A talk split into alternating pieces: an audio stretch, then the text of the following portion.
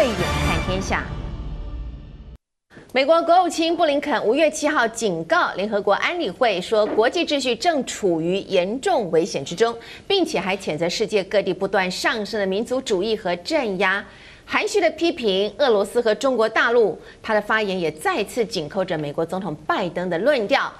美中竞争是二十一世纪民主与专制的较量。而本周呢，在法国东部大城史特拉斯堡举行了为期一年。欧洲未来论坛在开幕活动上，法国总统马克宏发表开幕演说的时候，也谴责威权政体正在假着效率之名挑战欧洲民主。这场西方国家点名的民主和专制之战，随着美中角力再度升级，有点战争号角响起的感觉。到底现在国际秩序是处在危险当中，还是已经是濒临着失控呢？今天就为大家特别邀请到了资深外交官介文吉介大使。主持人好，大家好。以及台湾智库执行委员赖一中赖委员，主持人好，各位观众们大家好。是的，来到我们节目当中跟大家来聊一聊哦。首先呢，我们看到这个五月七号，联合国的安理会举行了外长级视讯会议。恰巧中国大陆从五月开始就轮值联合国安理会的主席。那么在这场的会议上，我们看到美国国务卿布林肯他第二次是跟中国大陆的外长王毅交手了。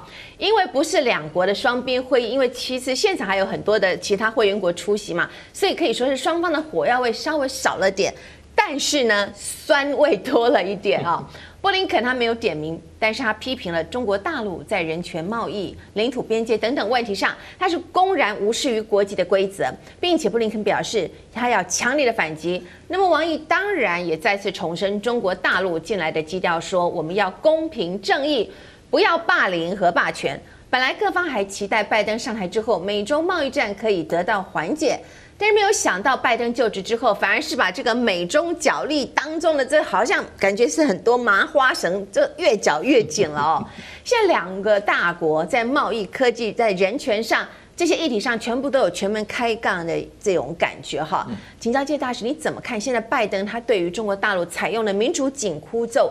用他你觉得他是为什么会用这这种方式呢？其实这一场辩论哈，其实已经被被已经酝酿很多年了。是美国方面就一直有一些这个各界有一种说法，就是说中国大陆哈，大陆这个体制哈，因为它过去创造了很大的这个经济奇迹，啊大陆从一个非常落后的一个哈状况哈，迅速提升到一个相当现代化的一个体一个情况哈，所以美国有很多这些。认同民主体制，用人大陆这个模式的崛起，哈，对美国西方社会这一套哈所谓自由主义建立的民主体制啊，是一大威胁。嗯，为什么威胁？因为第三世界国家都在看，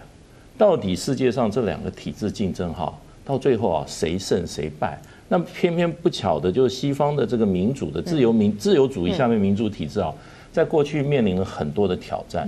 那么在实际表现上也出现了一些问题，所以美国除了在这个所谓的这个硬实力方面哈，他已经感受到大陆崛起的压力以外哈，那么这个所谓的体制之争哈，又是一个很重要的软实力的一个哈对美国来的挑战。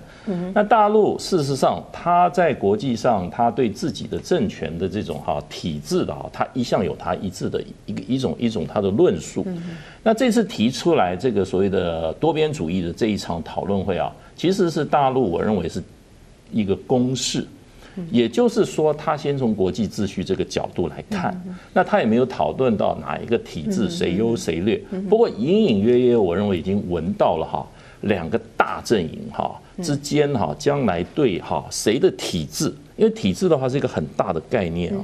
谁优谁劣。那大陆今天并不是去进攻欧美的体制，因为他过去一直说是个体制哈。这个世界上应该有不同的体制，大家都有生存权利，所以现在这次这一次辩论哈，我觉得已经开始打第一枪了。啊哈哈，好，这个美中角力在川普的时期是两个大国之间的事情，但是现在到了拜登的时期，好像感觉是扩大，是一个主联盟，大家打团体战的这种感觉，好像是这样子，就就没有想到现在又升级变成联联合国层级了哈。五月十二号。第一轮由英国、德国、美国三国领军的这一方先发球，这一球的杀伤力很大哦，叫做种族灭绝哦。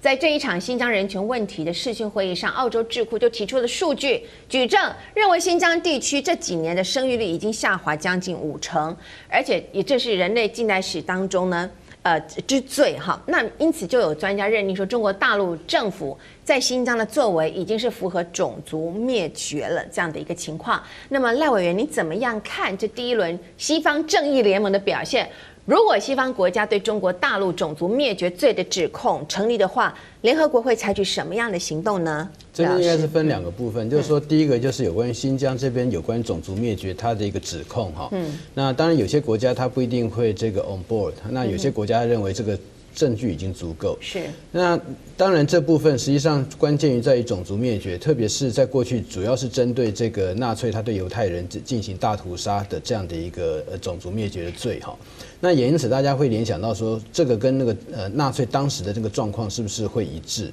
好，那如果说是呃。把它安上去的话，那会不会是，特别是有些犹太人会觉得说，你是不是在减损我们当时所受到的痛苦？好，那也因此在这个地方的那个呃内部的所谓的不一致，其实有很多是跟这个东西有关。特别是例如说这个纽西兰他的这个外长，他就特别提到嘛，他觉得这东西需要呃费更精确的一个呃的那个分析。那因为纽西兰那外长过去他是个他本身是个原住民，那在纽西兰原住民的正义问题，我想介大使他过去担任过纽西兰大使，驻纽西兰大使哈，是也知道这中间他们之间的一些的那个状况。嗯，那也因此对原住民来讲的话，有关于种族灭绝这个东西用上去要怎么去处理，他们自然他们可能会比别人，或或者是说他会觉得比较敏感一点。那但是回过头来就讲到说，有关于这个在联合国这边的一个冲突哈，呃或者体制上面一个竞争。实际上我们可以看到，中国它从这个两千零呃两千零六年，潘基文他担任联合国秘书长的时候，实际上中国在当时跟潘基文那边有一个算是有一个协议或者是个协定哦，就是潘他支持潘基文上去，但是潘基文他任命呃。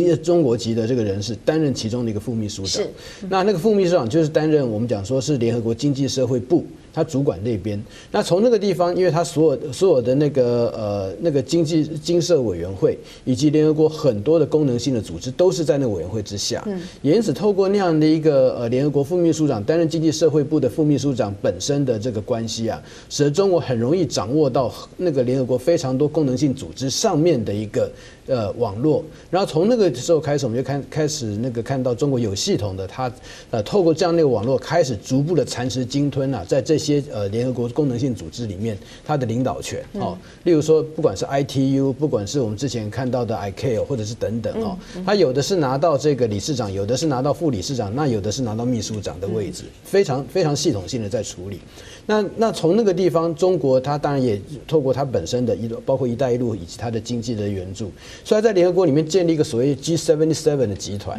那实际上 G77 不是说七十七国而已，它实际上现在已经超过有一百二十多国，是包括拉美、包括非洲、包括一些比较是那开发中国家这边那个集团。那在中国它的全面的支援之下，变成说它投票的行为非常支持中国。那那个也因此在这边哈，我们可以看到在两千零十八年，习近平他有关于这人类命。共同体。竟然在联合国那个地方获得通过，那人类命运共同体好像那个感觉上是这个哎，大家都在一起嘛，所以命运共同体这有什么不对？但关键是说它的后面的一个这个潜的潜台词，以及它主要要伸张的就是说所谓的人权是发展权，它透过这个东西重新定义过去联合国所谓的四大人那个人的那四大自由里面所构成的人权里面的这个意义，嗯而且要把这个所谓的重点要把它进行置换，是发展重于个人的自由，发展重于个人。他的那个追求的快乐等等这些东西，嗯那在是在这样的一个状况之下，特别是两千零十八年，他有办法在联合国人权委员通过这个，那以及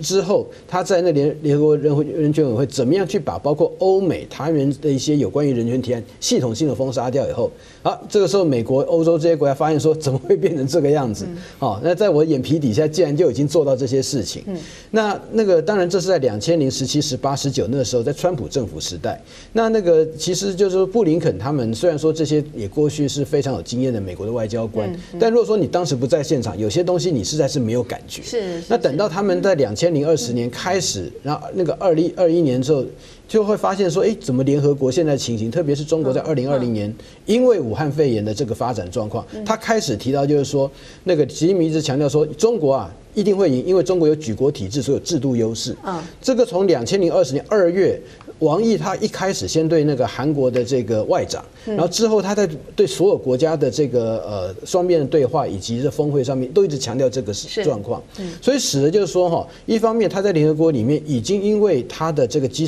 G seven seven 集团，然后他对人权委员会的控制，然后再加上在武汉肺炎之后，那个他所讲到说我有这个制度优势，而且看起来他又有办法控制，是。好像看起来能控制疫情，但欧美他那怎么样？那深陷苦海嘛。所以这样一比较之下，哇，那现在那个发现就是说，好像中国体制是这个应该要发展的道路，然后欧美这些民主体制是残破不堪，无法应对这个呃大规模的这个问题。那那个，所以说这让这样的一个矛盾变得更为的凸显。是。好，我们记得哈，拜登胜选之后曾说他要举行这个所谓的民主峰会，那么这个会议的目的表面上是要颂扬哦民主价值，但实际上就是一个协调盟国来针对中国大陆嘛哈，针对这个西方民主价值的一个挑战嘛，来提出一番对策。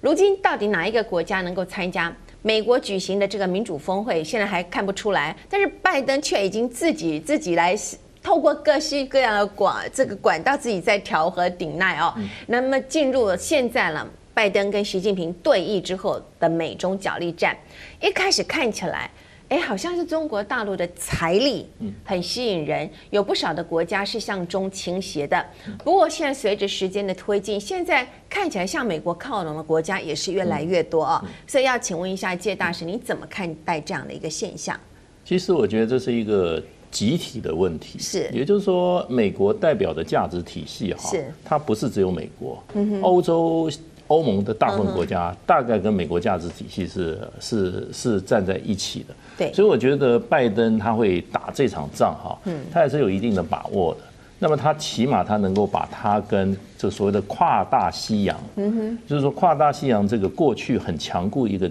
联盟哈，再重新把它组起来。那么当然要组起来要有一个共同的一个敌人。那大陆是一个共同敌人，所以是一个很好的一个这个杠杆的点，可以让他希望看到的这个哈，美国过去这个盟国的这个体系啊，重新得到建立。所以我认为让这场这场这场有关这个有点像冷战时期意识形态的对立了，因为这是价值的问题哈，价值的问题。我想在未来你会看到美国会得到更多哈，欧洲国家哈。可能会越来会站到美国这一方，嗯，那么不过这种意识形态的竞争哈，我认为在一个全球化的这个世界里面哈，不见得会占上风，嗯，因为这个世界，呃，形而上的问题跟形而下的问题哈，那么就是说大家能够把一重点放在形而上的国家哈，可能在这个世界现在一百九十个多个国家。不是多数，大部分很重视形而下，形而下什么？就是要吃饱肚皮啊，嗯，就是要控制好疫情啊，就是要把他的人民从贫贫困之中解救出来。所以就刚刚怡忠兄提到的，就是说那个 Group Seventy Seven Plus China 这个集团啊。在联合国里面，它叫就是发展中国家集团。发展中国家集团是很实际的，它讲就是说，你能给我什么帮助？你这个体制能不能立刻让我哈，呃，脱离困境？那美国、欧美带的这种这种这种体制啊，它是很很很很光鲜亮丽，是一种很崇高的理想。可是问题介于，对于我现在面临解决的问题哈。那有一点点距离太远，是，所以在这一场全球的战争里面，因为现在这个意识形态，大陆是很明显的把它拉到联合国，嗯，联合国就是一百九十四个会员国了，嗯，那大家就在看，那我认为就是说，在这场战争里面哈，可能最后还是在形而上的问题，那真正引起主要就是说这个世界主要国家的影响不多，在大部分就是说。整个世界上啊，我们还是比较现实一点的看，就是说谁能够拿出比较多的援助，嗯，谁能够比较给我多的哈实际的哈实惠，这个很重要。那我记得我在过去呃大概五六年前看过一个统计数字，是这数字那时候我当时看了很吃惊，就是说那是西方国家一个一个智库做，他说他发觉调查之后哈，在整个拉美世界。一年获得的所谓国际的援助，不管你是所谓的赠与还是贷款借贷，他说大陆的总数哈加起来超过其他全世界的数目数目。嗯嗯嗯。所以就是说，今天大陆在在各地上，他可能是规避了这些意识形态方面的这，他走实现实政治啊，他给了很多的实际的援助。那么整整个“一带一路”计划，它也是。基本上就是个造桥铺路的计划嘛，我又给你贷款，然后又给你又给你这个实际的这个施工上面的这种各种，那这种这种竞争哈，如果今天大陆跟西方的两个集团竞争的话，你要从从实际上看，国际现实是非常现实，大家可能会注重形而上。可是有关肚皮的形而下哈，我觉得还是主要的因素在里面。好，每隔四年呢，在美国总统大选之后，美国的情报部门都会发布一份有关于世界状况的报告，提供对于未来二十年的预测。那么这一次的报告对未来的世界设想了五种可能性。那么其中有一个标题呃为“失控的世界”，就是假设由北京所主导的要混乱国际新秩序。赖委员，您怎么样看待这份报告呢？其实那个就是美国的情报部门哈，它大概都会每五年都会发布一次嘛。是啊，那我记得两千年就是就是二零一五是怎么样哈等等。那呃这种报告其实我们就是看看他们那个主要是去了解一下美国情报部门他去分析的这个呃后面的逻辑是什么，那他是根据哪些事实是以及呃他会认为哪些东西比较可能会出现哈。是。那我觉得那个。大概就是用这种方式来看，因为如果说你回去看，我觉得大家应该回去看，例如说 CIA 它在二零一五它写的二零一五的 Global Trend，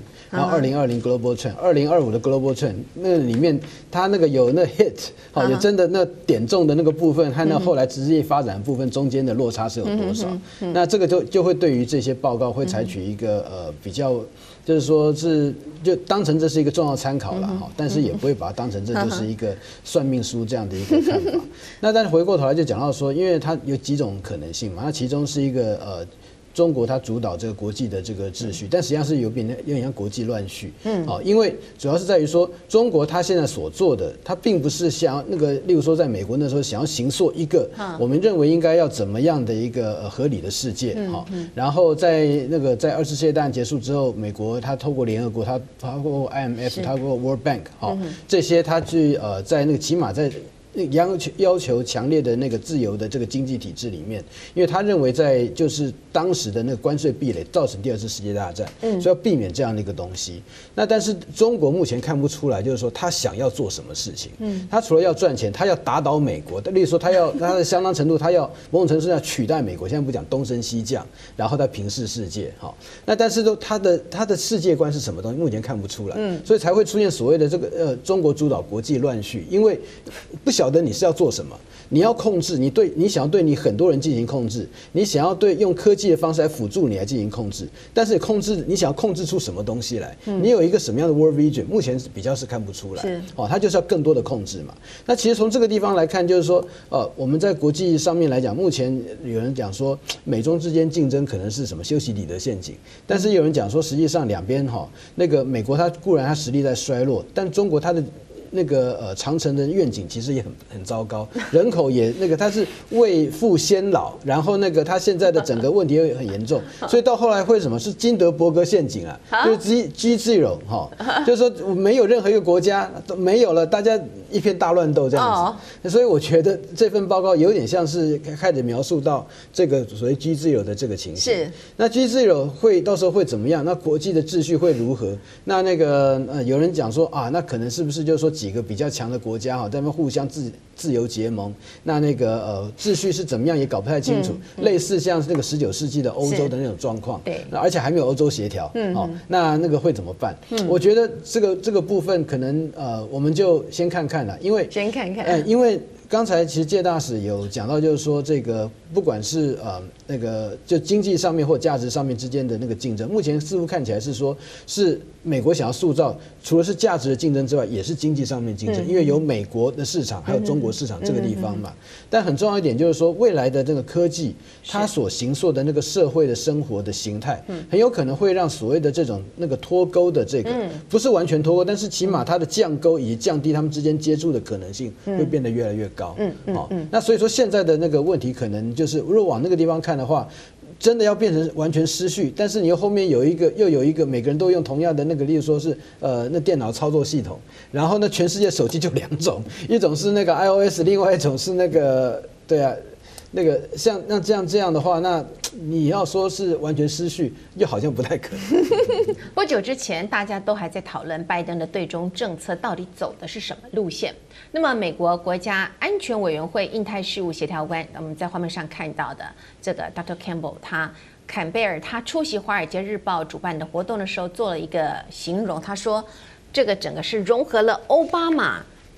再加上川普元素的一个非常有趣的总汇组合啊！但是我们也注意到了，《纽约时报》用一篇标题为“拜登的对台政策鲁莽而危险”来分析拜登近期对中国所采取的拉台抗中的做法，其实是存在了许多的风险。赖委员，您怎么看待拜登对中国大陆出的招，以及《纽约时报》的这篇报道呢？《纽约时报》那个就是一个个人的一个评论嘛，然后是某一个那个专栏作家，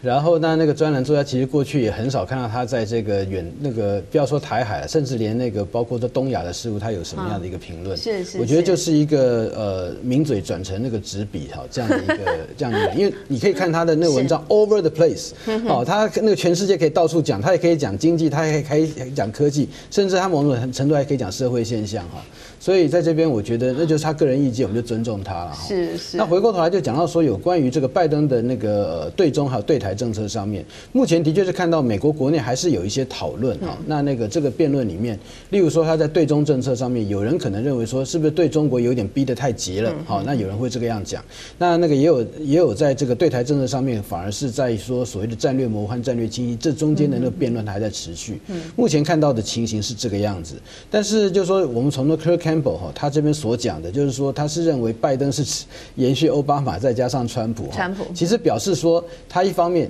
这一方面反映就那个 Kirk Campbell 他自己在奥巴马政府的第一任，他是担任这个呃那个亚太的驻青嘛，是。那那个当时重返亚洲政策就是由他所主导的，那那个那他又把川普把他放进来，然后即便很多奥巴马的这个官员对川普非常的。不不信任哈，哦不以为然，但是他把它放进来，我觉得相当程度，也就是说，他的侧面在 endorse 哦，那川普政府某些的那对中对台政策上面那个面向，那那个把这个东西把它连续起来，意思就是说，实际上拜登政府他在把这两个看似互相矛盾的这个人之间哈，有办法把它给组合起来，然后形成一个新的所有很不一样的一个因素。是。那么，但是我们现在所讲到就是说，美国它的那个政策。呃，所谓的这个在内部辩论里面，对于中国它的这个呃是不是非常鲁莽等等哈，这部分实际上是在于说那个呃，目前到底最终中国它的作为是。美国所引起的呢，还是中国他自己本身所造成的结果？好，那因为的确是那个在呃拜登上来之前，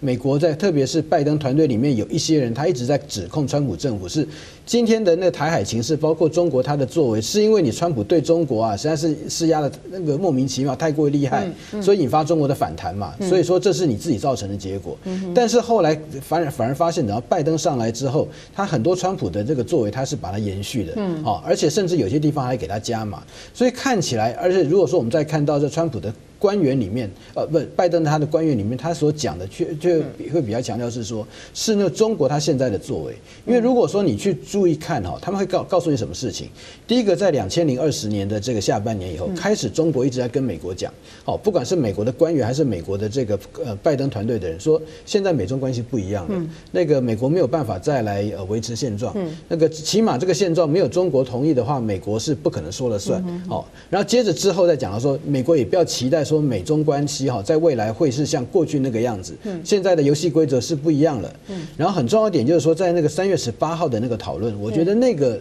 这个就是美中在呃阿拉斯加那个大争吵哈。那当然有的人是讲说那只是吵给外面人看，但是但是现在后来发现，似乎就算是他们吵完之后，在里面的气氛也还是非常的不好。所以说那个这是为什么 Kirk Campbell 在那之后的在那之后忽然就密飞到那个日本去，要求日本要做什么事情，然后同时还跑。去跟英国，还跑去跟很多国家一直在那边开始在 campaign 在拉比。嗯，那关键是就是说，他认为呢，中国在那个地方进行的这样的一个呃呃吵架，实际上并不是只是对美国来讲，他是对全世界来表示说中国有办法力抗美国。所以说用这样一个很庞大的表演来展示中国它本身要改变世界秩序的一个意图。嗯，那美国在这个地方它进行这个反制嘛。嗯，所以说目前看起来就是说，起码拜登团队在这边，他们现在的认定是说，现在是中国本质上他的想法不一样了。嗯，倒不是说美国它的作为引发中国的反弹。嗯，所以他们的就是说，起码政府里面是这样在看。那当然，那个有些在呃一般的那个外面评论者，他们可能看法比较不一样。嗯，所以这也是他的辩论目前还在呃持续在进行的。对，不可否认的，自从拜登上台以来，台湾问题所带来的关注度是持续在上升当中。不论未来美中关系要维持战略模糊，还是要走战略清晰的路线啊，显然美中台的三角关系最大的变数，还是系在中国大陆这一方。哦，谢大使你怎么看近期习近平对美国所做的这些举动？到底他的底线在哪里？我觉得他的几个底线哈，就是。我想台湾问题是一个最现在，我想大陆很多这种作为哈，我想都跟台海的局势有关。嗯，那么美国很多作为也跟台海局势有关。那可是就是说，这个中间会不会真正爆发啊实际的军事冲突啊？嗯，我觉得关键点在我们台湾。哦，也就是说大家都看到危险了。嗯，可是这个关键点在台湾，也就是说我们本身选择要走什么路。嗯。那就是比较比较具决定性的。嗯。那么在马英九执政的八年，事实上我们看到两岸的这个紧张是逐渐的降低啊。嗯。那么事实上的话，那个时候台海，因为我们如果放宽二次大战以后，台海啊，它这个松松弛紧张啊，有了好几波起伏哈。嗯。有成为所谓世界的这个热点的好几次。可以有几次降下来，可马英九的八年是降的最低的，所以马英九他当时有一个有一个有一个他有一个口号，就是说要把台海变成和平之海。那和平事实上在他那个时候，事实上达到了一个过去没有到的一个高峰，两边的互动跟敌意有相当大的降低。那么当然，这个这个马英九之后，那么。两岸的关系哈，紧张度是快速的提升。嗯，不过最近我我一直在关切这个，因为我我觉得这个是跟我们都切身有关的。那我最近发觉这个昨昨天吧，那陆委会这个这个这个记记者会嘛，邱垂明邱垂邱垂邱垂正啊，他他他提出来希望。两边能够降温，嗯，那么这才比较采一个务实的方法哈，来重新的来接触。那我觉得这是一个好的做法。嗯，那么如果说我们两边哈基本上都能够有主动的意愿，把这个哈紧张程度往下降低的话，我想也不会引起我们周边的相关的国家这么多这么多的这些哈呃关切跟紧张。我觉得美国方面是很紧张的，日本方面也是很紧张的。那么大陆方面可能也是很紧张的。那么英国那么远，《Economist》写了一篇这么这么用语这么重的，因为它不是一个普通的一个杂志，是，这是世界上很有这个影响力的杂志。对，把这个事情讲得这么严重，我觉得真正最大面数，我觉得能够掌握的还是我们台湾人自己了。今天非常感谢我们资深外交官介文吉介大使，以及台湾智库执行委员赖老师赖怡忠赖委员来到节目当中，跟我们做这么多的分析，这么多的国际局势。以上就是今天的慧眼看天下，未来还有更多重要的国际局势消息以及背后的内幕角力，请您持续锁定，同时也欢迎您上 YouTube 网站订阅以及分享。我是黄宝慧，我们下次同一时间再会了。